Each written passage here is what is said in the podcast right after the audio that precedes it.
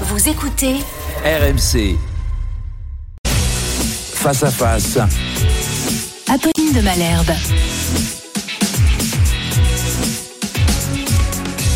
Il est 8h33 sur RMC et BFM TV. Bonjour Charles de Courson. Bonjour. Vous êtes député centriste de la Marne et vous êtes un véritable personnage de l'Assemblée nationale. Certains ne vous connaissent peut-être pas. Je vais en profiter du coup pour vous présenter. Vous êtes doyen de l'Assemblée, élu et réélu sans discontinuité depuis 30 ans.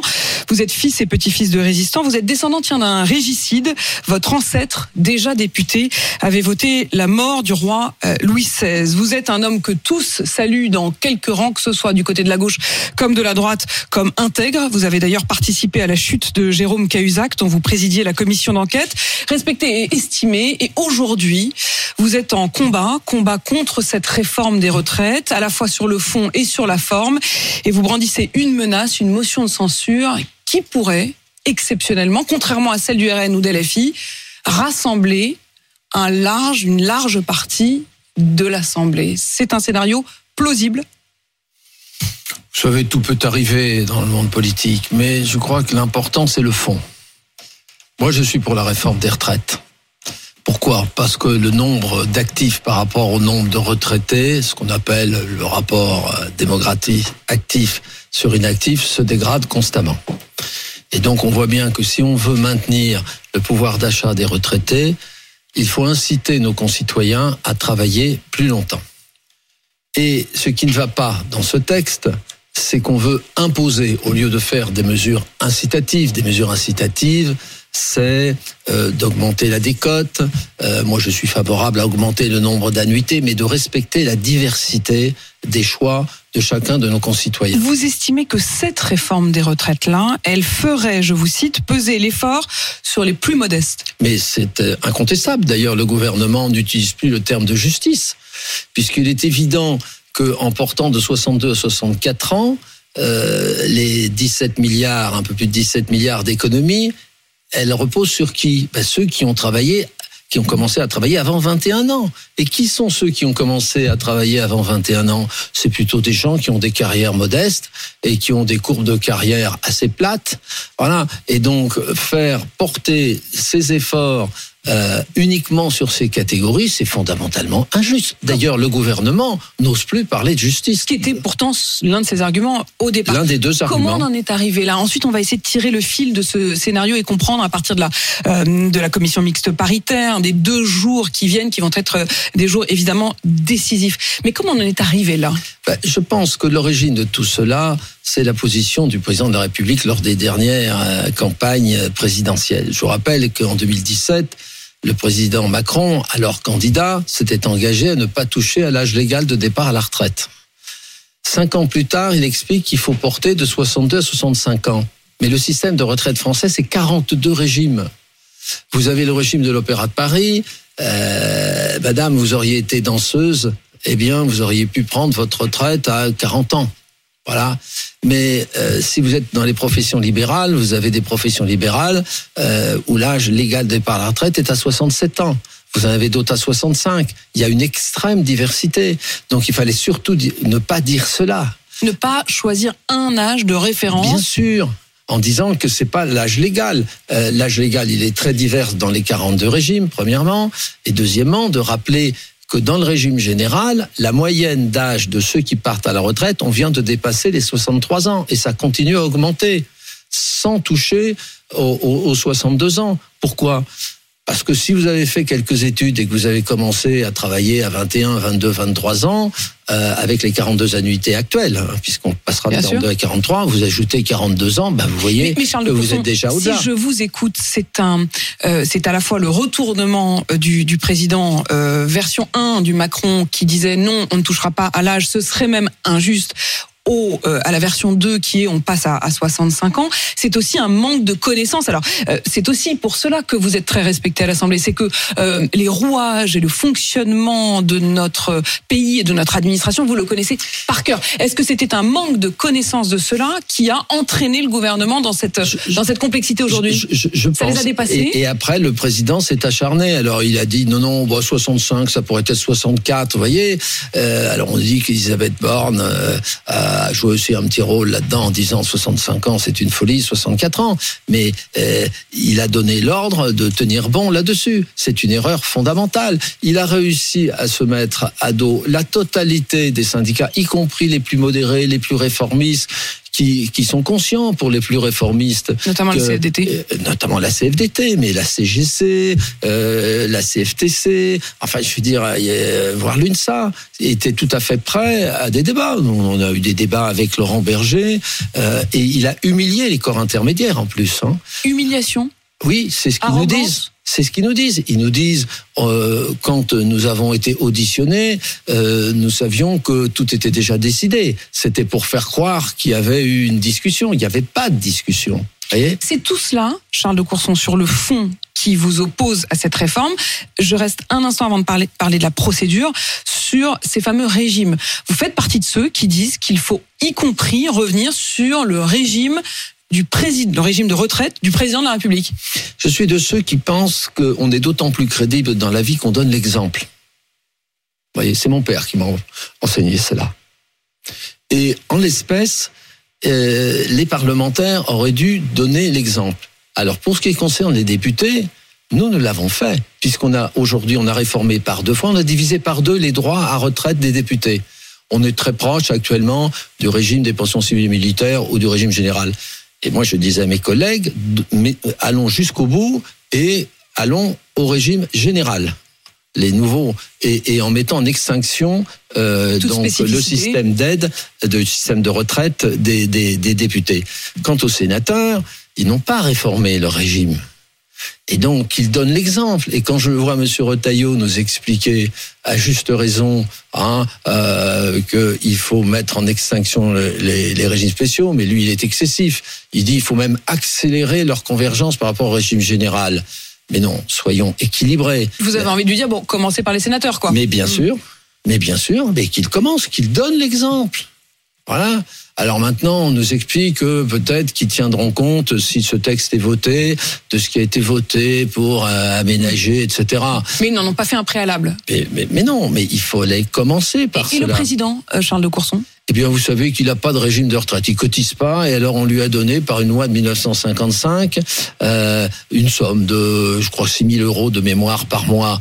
Mais et, et, et lors de la précédente discussion qui a avorté en 2019, il avait, le gouvernement s'était engagé, avec l'accord du président, qu'il soit immatriculé au régime général et ça n'a pas été fait. Un décret euh, pourrait, euh, mais qui paye Donc des là encore, vous dites à. Emmanuel Macron, montrez l'exemple. Mais bien sûr, mais bien sûr, que Charles tout de- le monde montre Charles l'exemple. de Courson, euh, la procédure à partir d'aujourd'hui, c'est donc euh, cette euh, commission mixte paritaire dont la composition a été révélée, qui sera, euh, qui se réunit toute la journée demain. Vous en faites partie en tant que suppléant, c'est-à-dire que vous serez dans la salle, vous serez dans les débats, même si vous ne faites pas partie de ceux qui vont voter. Est-ce que vous demandez à ce que ces débats soient publics?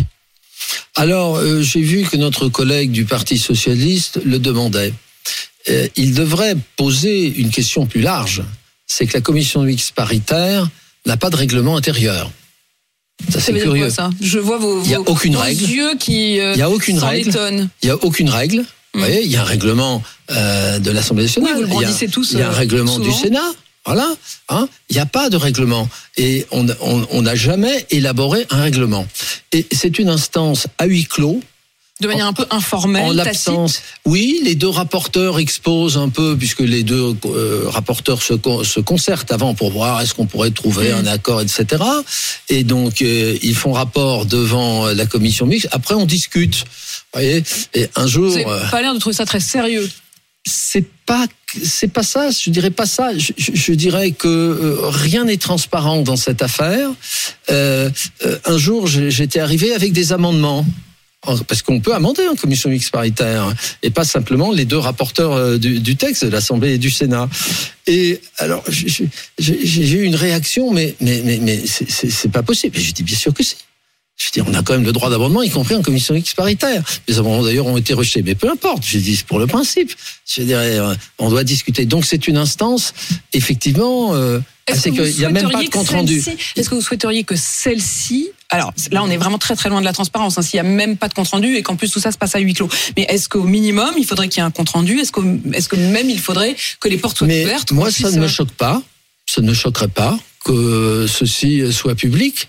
Et, et peut-être que certains modifications de la loi qui sont intervenues en commission mixte paritaire euh, ne seraient pas passées si ça avait été public.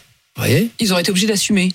Bien sûr, bien donc, sûr. Donc, en tout cas, ce que vous nous dites ce matin, c'est que rien ne s'oppose à la transparence de ce débat, puisqu'il n'y a aucun règlement ni dans un sens ni dans l'autre. Absolument. Euh, Charles de Courson, est-ce que cette commission mixte paritaire peut arriver, ou va sans doute vraisemblablement arriver à un accord, un consensus Oui, je, je, je- je le pense, puisque euh, la, majo- avance, hein, la, majorité, il y, a- il y a 14 membres. Bon, vous avez cinq représentants de la minorité présidentielle, cinq représentants centristes J'entends bien que républicains. vous précisez minorité présidentielle. Bah, ils sont minoritaires partout, euh, les représentants euh, euh, de la tendance présidentielle. Emmanuel Macron, pourtant, hier, a fait savoir aux journalistes, via son entourage, qu'il avait dit avoir une majorité solide. Voilà le script de ce que l'on nous a fait passer. Il ne faut pas perdre le fil de la réforme. Cette réforme est une nécessité absolue pour le financement de notre euh, retraite, de nos retraites et de la solidité du pays.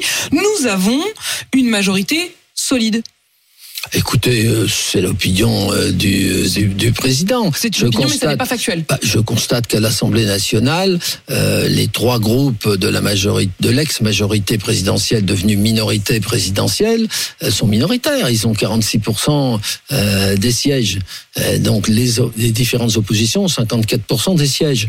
Donc on peut pas dire qu'ils aient la majorité à l'Assemblée nationale. Donc tirons le fil. La commission mixte paritaire se réunit demain. À l'issue de cette euh, un accord euh, est trouvé et un texte euh, sur lequel tout le monde se met d'accord. La journée de jeudi, dans ce cas, devient une journée de vote. Oui.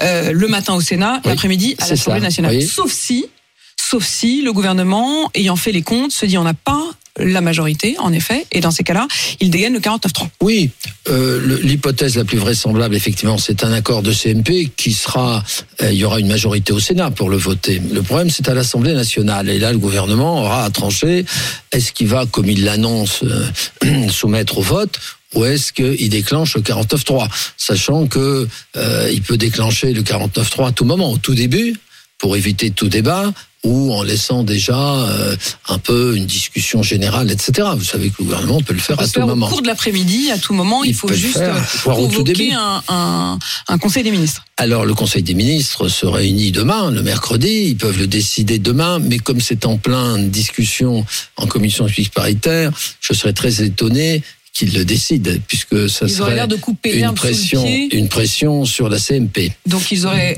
euh, intérêt à attendre la journée de jeudi pour euh, sortir de leur chapeau. Oui, donc on murmure qu'il y aurait un Conseil des ministres exceptionnel euh, jeudi matin, euh, pendant que le Sénat vote, puisqu'ils n'ont pas d'inquiétude au Sénat, dans l'hypothèse où il y aurait un accord. Et si le compte n'y est pas, et d'après d'ailleurs notre compteur, euh, le compteur BFM TV qui compte les députés qui se disent au moment où on se parle sûrs de voter pour ce texte, il n'y en a que 196 sur les 287 requis. Alors, il ferait le 49-3 et c'est le moment où vous pourriez vous sortir une motion de censure.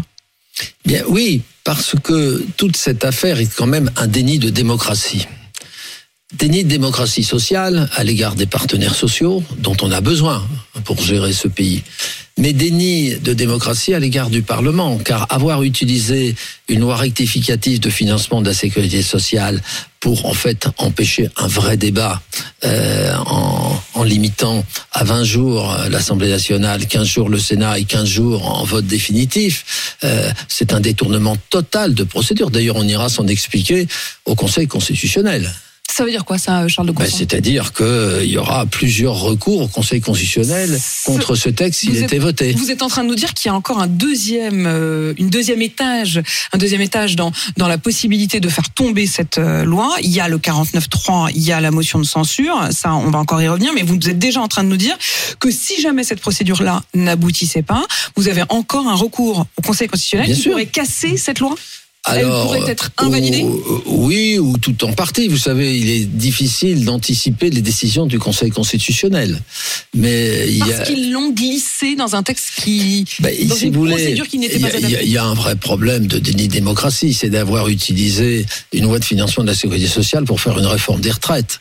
Euh, je vous rappelle que les Ça lois... vous paraît euh, Ah ben ça n'a- absurde c- cette procédure n'avait été utilisée qu'à deux reprises depuis la création des lois de financement de la sécurité sociale. Et en général, c'était euh, suite à des décisions de baisser les cotisations sociales, donc ça impactait les comptes sociaux. Et donc, euh, Alors que là, il fallait... c'est pas ça. Non, ça, ça impacte totalement marginalement en 2023 euh, à hauteur de 400 millions. Voilà.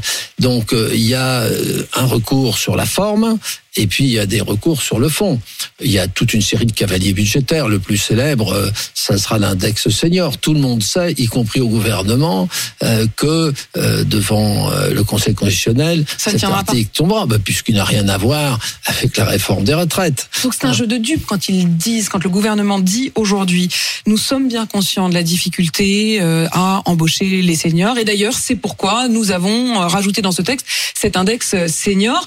Au fond, ils savent que c'est du vent, enfin Oui. que ça ne tiendra pas. Enfin, c'est d'autant plus du vent que c'est pas la loi qui définit index senior. On dit aux partenaires sociaux, débrouillez-vous par branche pour définir euh, quels sont les bons index dans chacune si de je vos vous suis, ça veut branches. dire que pour une fois, là, ils font confiance aux partenaires sociaux. Oui, mais alors c'est extraordinaire, une loi euh, qui euh, lance l'idée d'un index et qui dit les partenaires sociaux définiront l'index. C'est- quand même formidable. Mais je vous rassure, sans aucune sanction.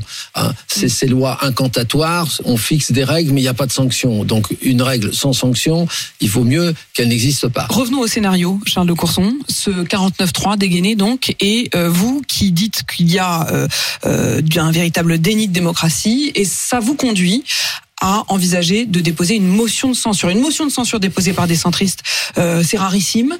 Les motions de censure, en tout cas depuis le début de ce quinquennat, elles ont été déposées soit par le Rassemblement national, soit par la France insoumise. Si une motion de censure émanait de vous, je le disais en préambule, vous êtes un député très respecté par tous les bancs de l'Assemblée, alors tout le monde pourrait se réunir sur votre motion de censure. Je rappelle qu'aujourd'hui, quand le RN dépose une motion de censure, le dit non, non, ça on la vote pas parce qu'on ne veut pas voter le RN. Alors que si ça vient de Charles de Courson, bah il n'y a pas cette pudeur-là. Je rappelle que pour déposer une motion de censure, il faut avoir 58 signatures, c'est-à-dire 10% de l'Assemblée, c'est-à-dire 58. Et que c'est une idée euh, que dans plusieurs groupes politiques euh, nous caressons, qui serait de, faire une motion de censure euh, transpartisan. C'est-à-dire pour tous ceux qui défendent une véritable démocratie. Vous voyez, on a des différences nombreuses entre nous mais euh, de ne pas laisser passer un texte qui est un tel déni de démocratie. Et je pense que c'est l'intérêt de la démocratie, l'intérêt du peuple français. Vous êtes donc décidé à le faire. On est décidé, euh, ça dépend pas que de moi, ça dépend de beaucoup de discussions qui ont lieu depuis plusieurs jours dans cette hypothèse du recours au 49.3. Je rappelle que le gouvernement euh, fait déclaration sur déclaration en disant qu'il n'aura pas recours au 49.3. Donc cette hypothèse euh, peut-être ne se réalisera pas. Vous les croyez? Vous qui savez tenir les comptes et, et, et qui connaissez l'Assemblée Vous savez, j'ai quelques doutes parce que euh, certains bons esprits pensent que le gouvernement dit cela pour se dédouaner de son recours, c'est-à-dire de dire moi je voulais pas avoir recours au 49.3, mais on m'y a contraint. Vous voyez, je, je suis une victime. Hein non mais c'est- à mourir de rire, si vous voulez. Euh, ce que je constate, c'est que M. Véran euh, déclare urbi et orbi euh, qu'il n'y aura pas recours au 49.3, bon, dont acte. Donc la question que vous me posez dans cette hypothèse ne se pose plus. Mais on a bien compris que vous estimiez que c'était une, une forme de poker ou en tout cas de, de théâtre. Euh, Charles de Courson, est-ce que vous savez si la France insoumise, par exemple, serait prête à, à voter votre motion de censure? Ben, interrogez-les, ce n'est peut-être pas exclu. Ce n'est peut-être pas exclu. Je vois que vous voulez leur laisser à eux la primeur de le dire, mais en tout cas, dans vos discussions avec eux, euh, ce n'est pas exclu. Ça veut donc dire que cette motion de censure-là, elle pourrait rassembler sur son nom les députés RN, les députés LFI, une partie des députés centristes, une partie des députés LR. Le compte est presque pour faire tomber le gouvernement. Peut-être, oui, mais ça dépend de chacun, euh, que chacun prenne ses responsabilités. Mais tout ceci sera tranché euh, euh, mercredi après-midi, après la commission mixte paritaire, où on saura est-ce que le gouvernement maintient son idée de ne pas avoir recours au 49.3 ou à recours au 49.3. Les syndicats demandent un référendum. Est-ce que vous estimez, vous, que ce serait aussi une bonne sortie de cette crise?